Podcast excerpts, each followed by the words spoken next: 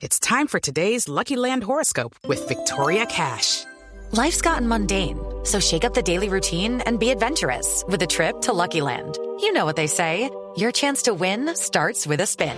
So go to LuckyLandSlots.com to play over 100 social casino-style games for free for your chance to redeem some serious prizes. Get lucky today at LuckyLandSlots.com. Available to players in the U.S., excluding Washington and Michigan. No purchase necessary. VGW Group. Void or prohibited by law. 18 plus. Terms and conditions apply. El presidente Juan Manuel Santos destacó la designación de Bernard Aronson como observador del proceso de paz que se adelanta con las FARC en La Habana y manifestó que es una buena señal, especialmente para aquellas personas que han querido deslegitimar las negociaciones de paz y han criticado los diálogos.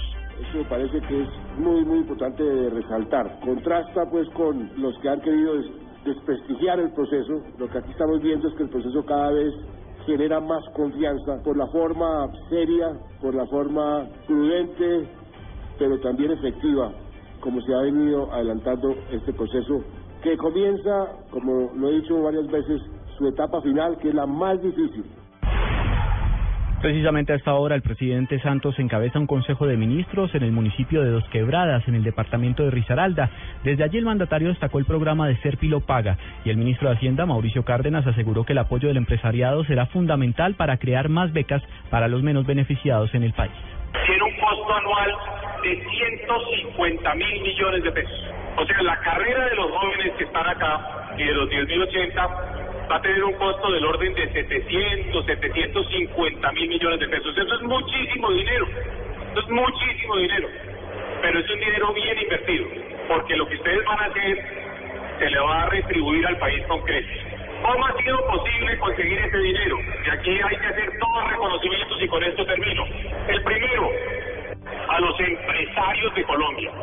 Recordemos que venimos de una reforma tributaria que está aplicando un nuevo impuesto sobre las utilidades de las empresas, el llamado CREE. Y es con ese aporte de los empresarios que podemos hacer estos programas. O sea, agradecerle a los empresarios su compromiso con nuestro país, con la educación. Dos de la tarde, tres minutos, el ministro del Interior, Juan Fernando Cristo, hizo un llamado a la guerrilla del ELN para que libere cuanto antes a los tres geólogos que mantiene secuestrado, secuestrados en zona rural del departamento de Norte de Santander. Bueno, en el Carmen hubo este secuestro, el, gobierno exige la liberación inmediata y sin condiciones de todos los secuestrados, ya eh, están liberados quienes como funcionarios públicos habían buscado hacer una tarea de mediación, pero quedan en poder de los secuestradores los cuatro trabajadores, los cuatro geólogos,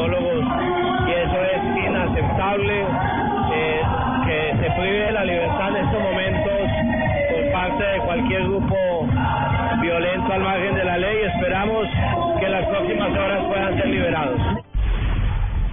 Un nuevo golpe propinaron las autoridades en medio de la ofensiva contra el clan de los Úsuga. En las últimas horas fue detenido el líder delincuencial que dirigía esta estructura en Cúcuta. Nos amplía la información Juan Esteban Silva.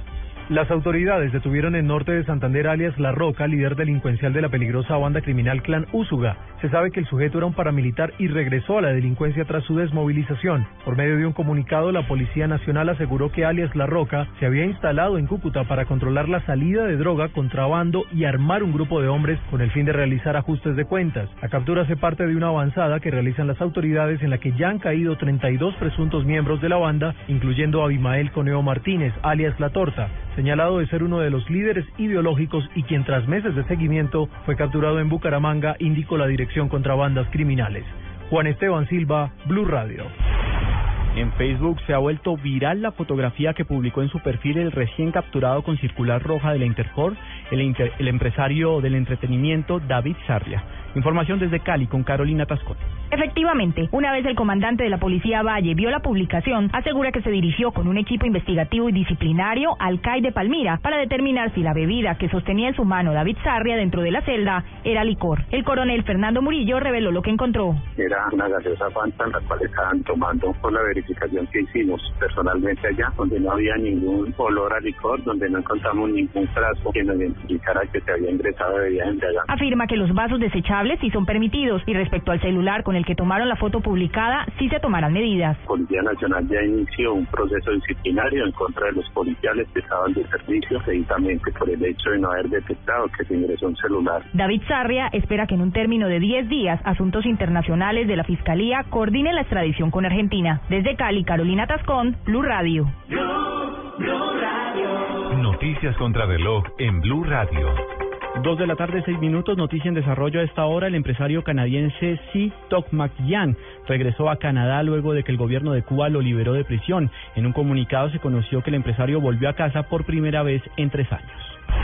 La cifra que es noticia, el ejército erradicó manualmente 14 hectáreas de coca que al parecer fueron sembradas por la guerrilla de las FARC en zonas de reserva forestal en los departamentos del Meta y Caquetá. Quedamos atentos a las exequias del reconocido documentalista, productor y guionista Rodrigo Castaño Valencia, hijo de Álvaro Castaño y Gloria Valencia de Castaño, quien falleció en México, donde vivía desde hace más de dos décadas. Tenía 66 años y falleció como consecuencia de un infarto.